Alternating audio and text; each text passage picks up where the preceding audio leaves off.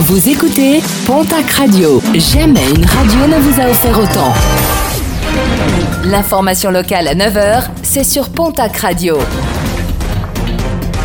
Bonjour Jean-Marc Courage Sénac. Bonjour à toutes et à tous. Après celle de Billère, la cabane des Gilets jaunes de Gurmançon a été incendiée dans la nuit de mercredi à jeudi.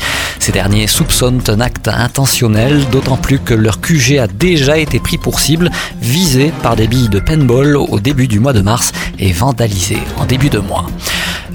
Ministérielle ce vendredi à Pau, celle d'Elisabeth Borne, la ministre des Transports. Elle présentera la mise en service progressive des nouvelles rames Alstom Coradia Liner sur la ligne intercité Toulouse-Bayonne.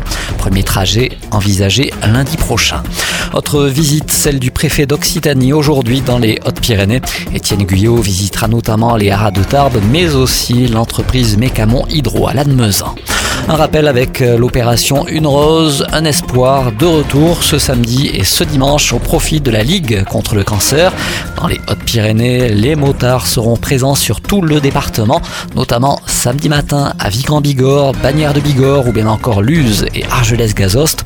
L'an dernier, sur l'ensemble de l'Hexagone, les motards avaient récolté plus de 1 630 000 euros et cela afin de financer la recherche contre le cancer.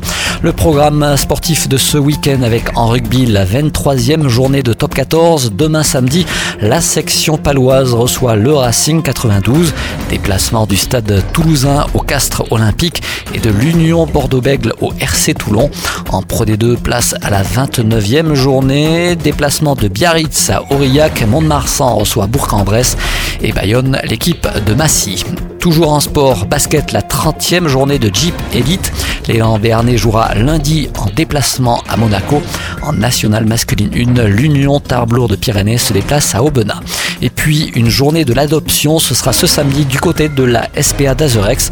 Le refuge accueille actuellement plus de 100 chiens et une trentaine de chats, tous à la recherche d'une famille.